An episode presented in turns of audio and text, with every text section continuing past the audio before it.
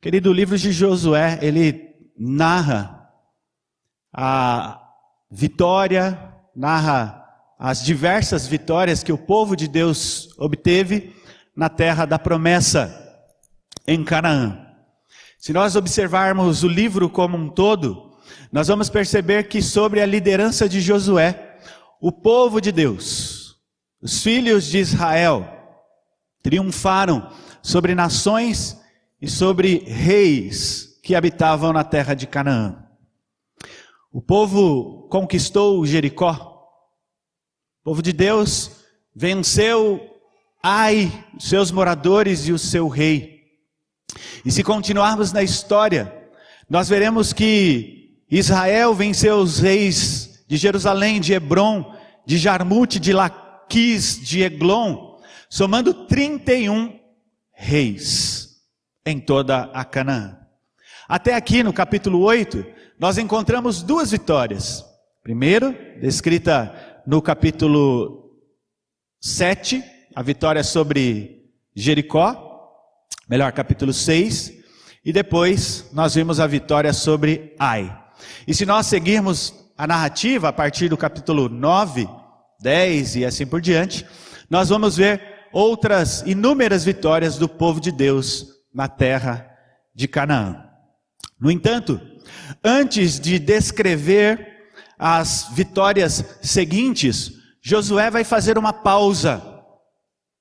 Josué vai parar de narrar as guerras para destacar um momento de, tri, de tributo a Deus, um momento de culto a Deus. O texto que lemos fala de um altar que é erguido. Sacrifícios que são oferecidos, assim como ofertas pacíficas, nos diz o texto. A aliança é renovada a partir da leitura da lei do Senhor. Em outras palavras, o texto que nós lemos mostra a pausa nas guerras para dar espaço ao tributo, ao culto, à cerimônia solene. Portanto, o que nós temos aqui no capítulo 8, nos textos que nós, no vers, nos versículos que nós lemos, é o tributo a Deus, depois do triunfo. O que veio depois da vitória? O que vem depois das vitórias que nós alcançamos nas nossas vidas? Tributo, culto.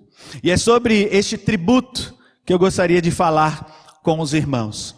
O que nós podemos aprender sobre o tributo depois do triunfo, o culto depois da vitória. Primeiro lugar, primeiro destaque, este tributo foi uma resposta a Deus. Quando nós olhamos para o versículo 30, nós vemos a expressão então, nos ligando ao que vem anteriormente. E o que vem anteriormente é a conquista de Ai. Portanto, a vitória do povo de Deus sobre Ai. E o tributo, o culto, ele é sempre uma resposta a Deus, por parte dos homens, mas também por parte dos anjos. Sempre tributo e culto será uma resposta a Deus. Uma resposta, em primeiro lugar, obediente a Deus, pois Deus nos criou e ele nos convida a adorá-lo. O texto que nós lemos, Salmo 95, verso 6: Vinde, adoremos e prostremos, ajoelhemos diante de Deus que nos criou. Culto é resposta a Deus, uma resposta obediente, mas também uma resposta cheia de alegria e de reverência. Alegrei-me quando me disseram: Vamos à casa do Senhor.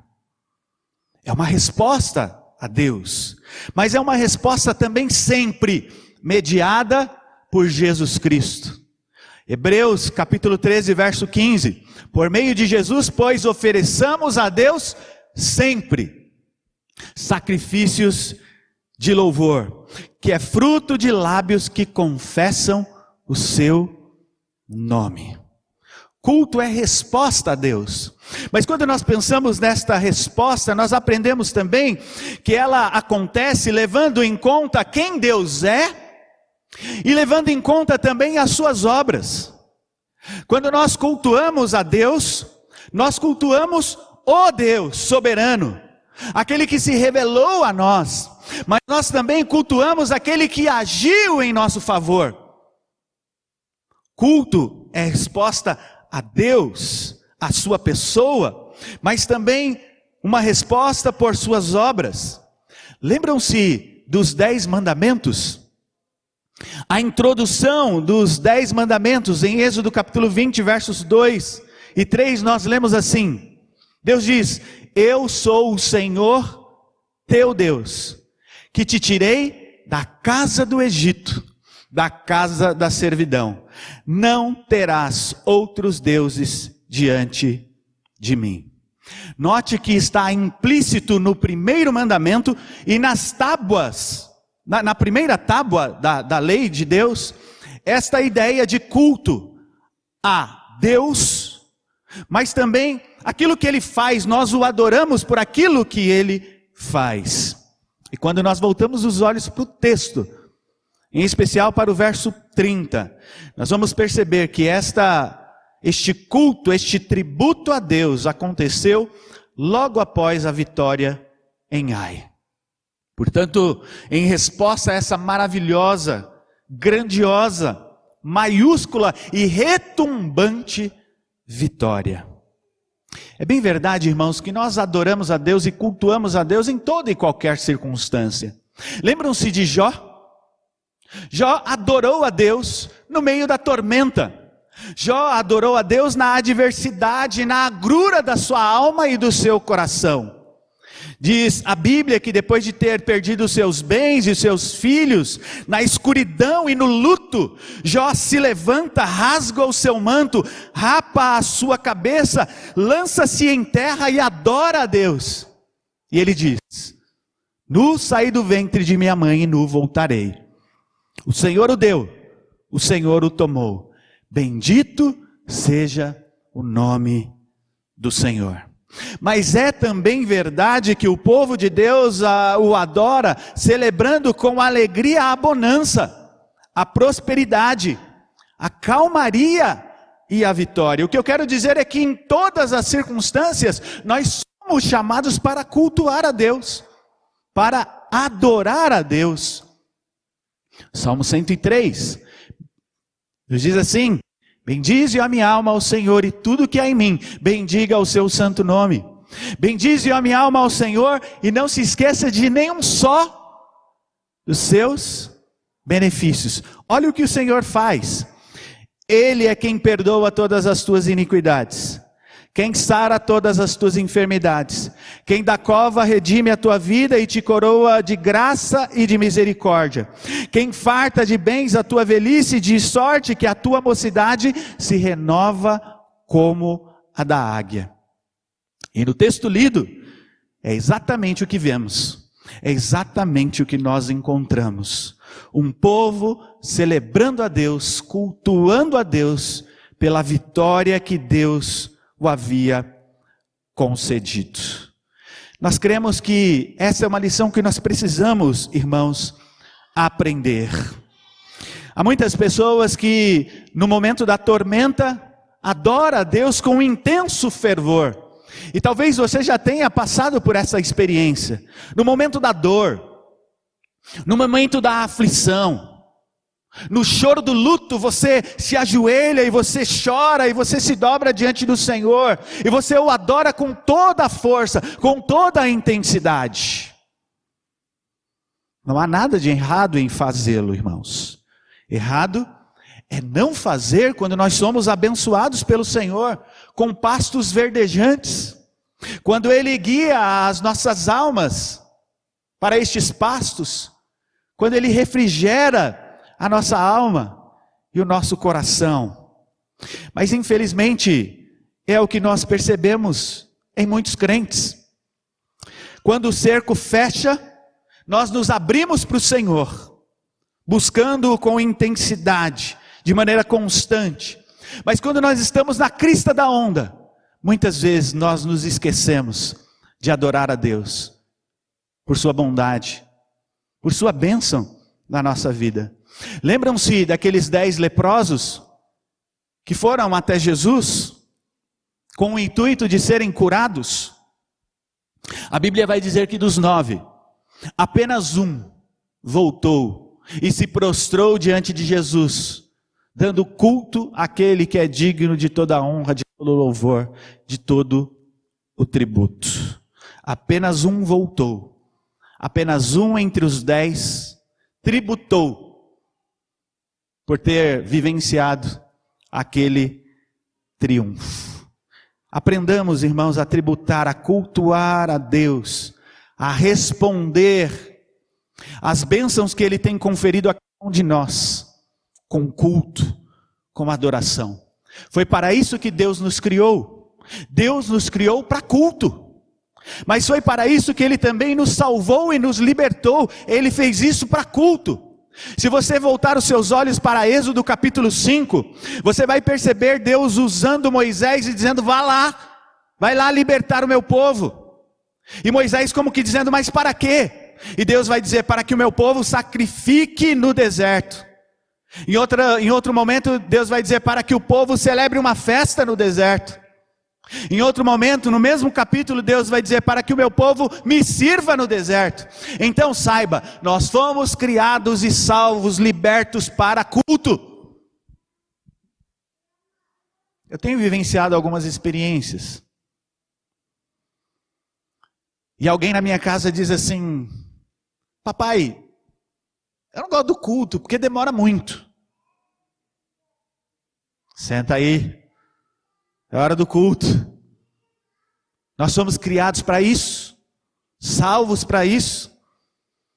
E a nossa vida inteira será de culto. E quando terminar a nossa vida nesta terra, nós estaremos no céu, fazendo o quê? Culto. Deus nos chamou, nos salvou para culto. E o que veio depois do triunfo foi um tributo a Deus. Mas quando nós olhamos para o texto, nós percebemos uma segunda lição também. Percebemos que esse tributo aconteceu, mas aconteceu segundo as prescrições do Deus da aliança. Quando nós olhamos para a Escritura, irmãos, nós vamos perceber que quando se fala de culto, é Deus quem estabelece os princípios do culto, é Deus quem define os valores, os fundamentos do culto. É Deus quem diz o que deve fazer e o que deve não fazer, o que deve não ser feito no culto. Observem o que diz o texto. Então edificou um altar ao Senhor, Deus de Israel, no Monte Ebal como Moisés, servo do Senhor, ordenara aos filhos de Israel, segundo o que está escrito na, no livro da lei de Moisés, a saber, um altar de pedras toscas, sobre a qual não se manejará instrumento de ferro, sobre ele ofereceram holocaustos ao Senhor e apresentaram ofertas pacíficas. Escreveu ali em pedras uma cópia da lei de Moisés, que já este havia escrito diante dos filhos de Israel. Se voltarmos os nossos olhos para Deuteronômio capítulo 27, nós vamos perceber que tudo o que Josué fez aqui, neste momento, Deus havia prescrito. Deus havia dito a Moisés: olha, faça assim, faça isso, tenha isso, desta maneira. O que eu quero com isso dizer, meus irmãos, é que culto acontece segundo as prescrições do nosso Deus. Foi Deus quem mandou construir um altar e disse que esse altar deveria ser de pedras toscas, ou seja, pedras brutas. Mas por que pedras brutas? Para que os filhos de Israel não manejassem as suas ferramentas e transformassem aquele altar em alguma plataforma, em alguma bancada que fosse utilizada para outro fim. Aquela pedra era bruta, porque era para fazer somente sacrifício. Tem coisas que Deus destina somente para culto.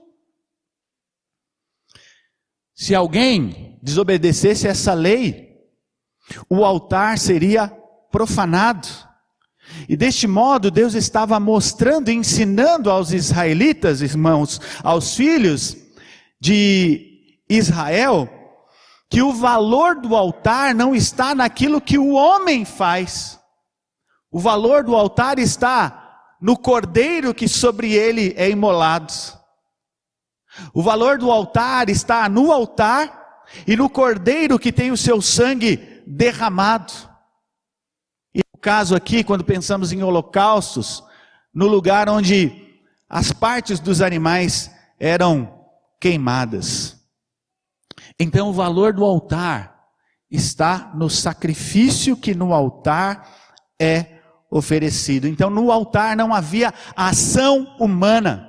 O altar e o cordeiro sobre o altar vinham de Deus e não tinham a ação do homem.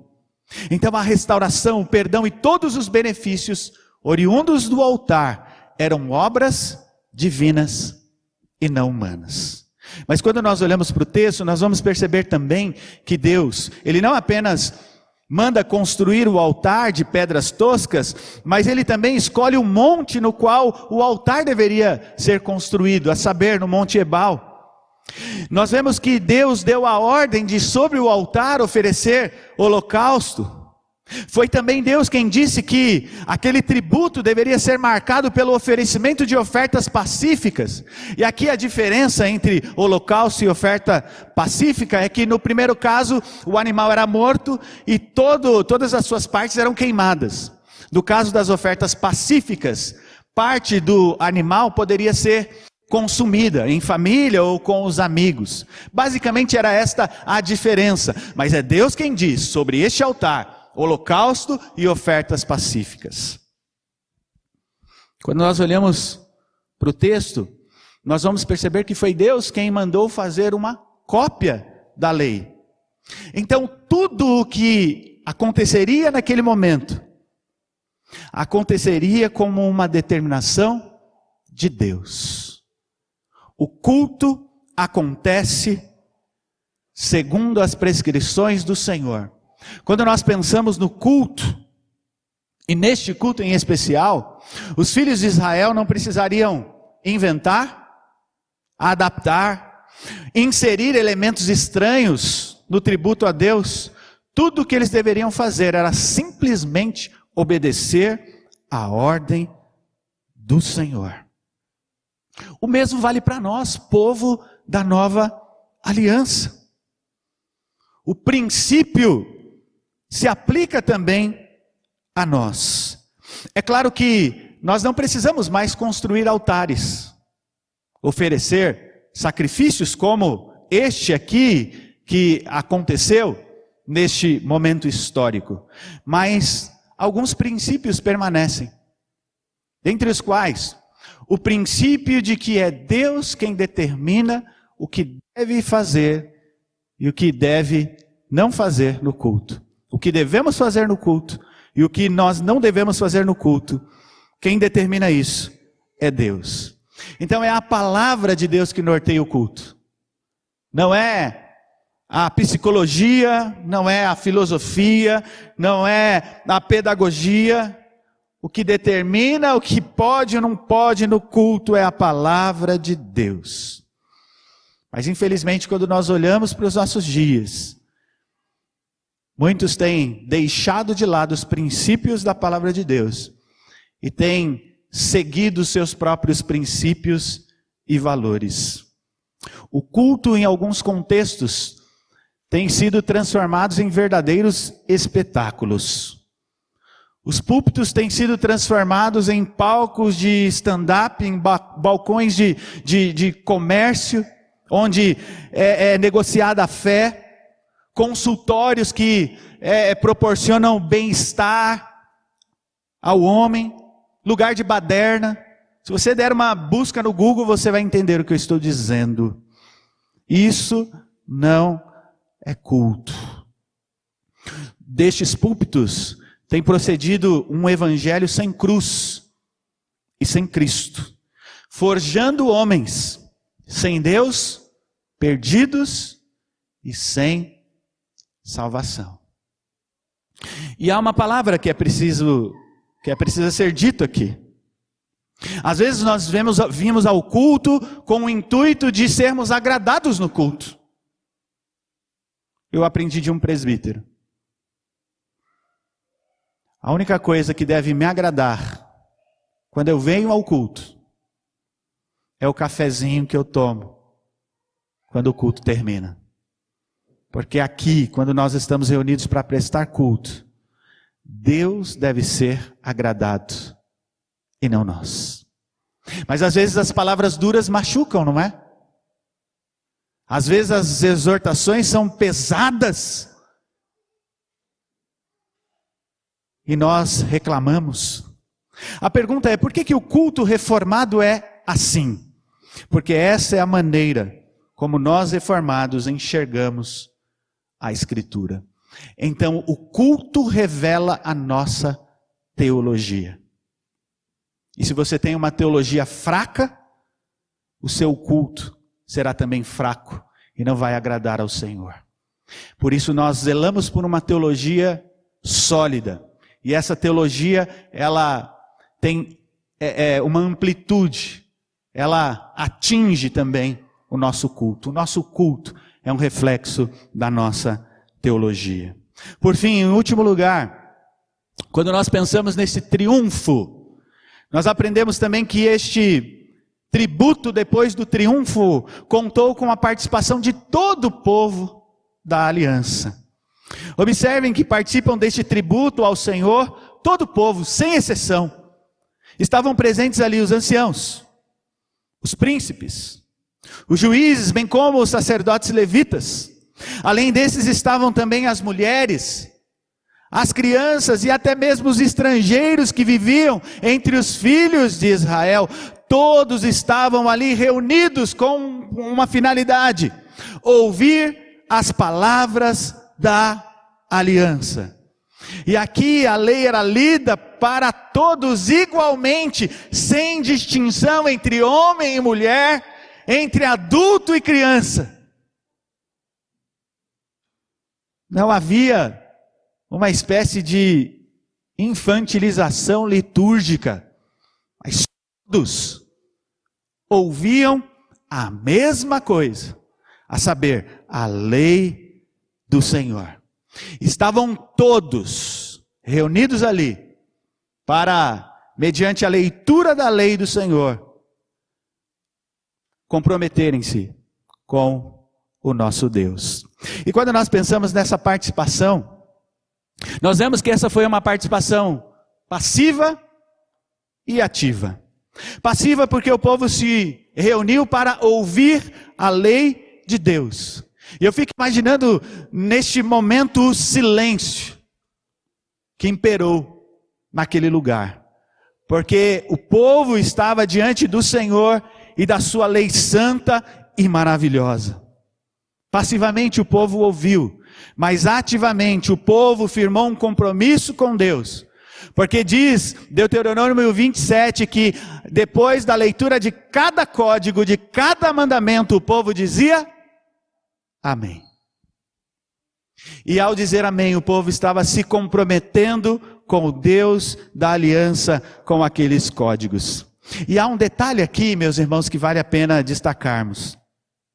Alguém pode objetar e dizer assim: como uma leitura poderia alcançar os ouvidos de tanta gente, já que tanta gente estava ali? O Monte Ebal e o Monte Gerizim, eles ficavam numa distância no seu topo de mais ou menos dois quilômetros e meio separados.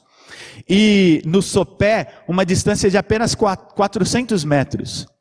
E alguns dizem, alguns estudiosos dizem, isso é comprovado pela ciência, que numa região próxima às duas montanhas havia como que um anfiteatro natural, onde desta parte poderia se ler e quem estava no outro monte ou no vale ouvia tudo o que era lido.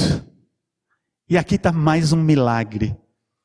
Nós falamos de alguns milagres, a travessia do Jordão, a queda das muralhas de Jericó, mas aqui está mais um milagre. Deus criou um espaço geográfico para que a sua lei fosse lida por Josué e ouvida por todo o povo. Deus preparou o ambiente para que o povo ouvisse a sua lei. Deus é providente. Deus é maravilhoso. Mas quando nós pensamos na participação do povo neste tributo a Deus, nós percebemos também que foi uma participação organizada e muito ordeira. Diz o texto que havia estavam ali alguns homens de um lado e do outro lado da arca. Segurando a arca estavam ali os levitas. Próximos dos levitas estava ali todo o povo que se dividia entre o monte Ebal e o monte Gerizim. E vale a pena novamente destacar que esses dois montes não foram escolhidos por Josué. Não foi Josué quem disse, ah, vamos aqui, ó, descobri um monte ali, vamos lá. Não. Deus já havia dito isso a Moisés. Olha, quando vocês passarem o Jordão, vocês vão no Monte Ebal. E ali vocês farão um altar. E no Monte Gerizim, vocês lerão as palavras da bênção. E no Monte Ebal, as palavras da maldição. É, Deuteronômio 27, versos 12, de Gerezim, são pronunciadas palavras de bênçãos, e no Monte Ebal, as palavras de maldição. E é exatamente o que acontece. Verso 34. Depois leu todas as palavras da lei, a bênção e a maldição, segundo tudo o que estava escrito no livro da lei. E eu acrescento, de maneira ordeira e muito organizada. Mas quando eu penso nessa participação, a gente percebe também que nesta cerimônia de renovação da aliança, essa cerimônia não foi exclusiva do povo de Israel, dos nativos, dos descendentes de Abraão, de Isaac e de Jacó. Ali estavam também alguns estrangeiros, diz a palavra do Senhor. Certamente Raabe estava ali com a sua família. Mesmo não sendo da descendência de Abraão, de Isaac e de Jacó, havia espaço para o estrangeiro. E nisso nós aprendemos aqui que os filhos de Deus que são chamados para cultuar o seu nome, para tributar a ele, não descendem necessariamente do Abraão, segundo a carne, mas do Abraão da fé, como pai da fé. Então todos aqueles que eram da fé estavam ali diante dos montes, diante do altar, cultuando a Deus. E aqui há uma lição importante para nós. Os estrangeiros encontravam espaço. E nós precisamos aprender isso, irmãos, como igreja, como igreja Betel. Nós somos reunidos e estamos reunidos aqui em famílias. Mas entre estas famílias precisa existir espaço para o estrangeiro, para aquele que está lá fora. E é bem possível que estrangeiros já tenham vindo de fora para cá e tenham saído daqui sem o abraço fraterno daquele que foi alcançado pela graça. Eu quero chamar a atenção da igreja para esta verdade. Aquele que entra por estas portas pode ser um estrangeiro da fé. Mas ainda que ele não seja da fé, ele precisa ser abraçado por cada um de nós. E é muito comum nós percorrermos lugares e ouvirmos testemunhos de pessoas que disseram: Olha, eu fiquei um mês, dois meses na igreja A, na igreja B, e eu não recebi um abraço, e eu não recebi um cumprimento, ninguém me deu atenção.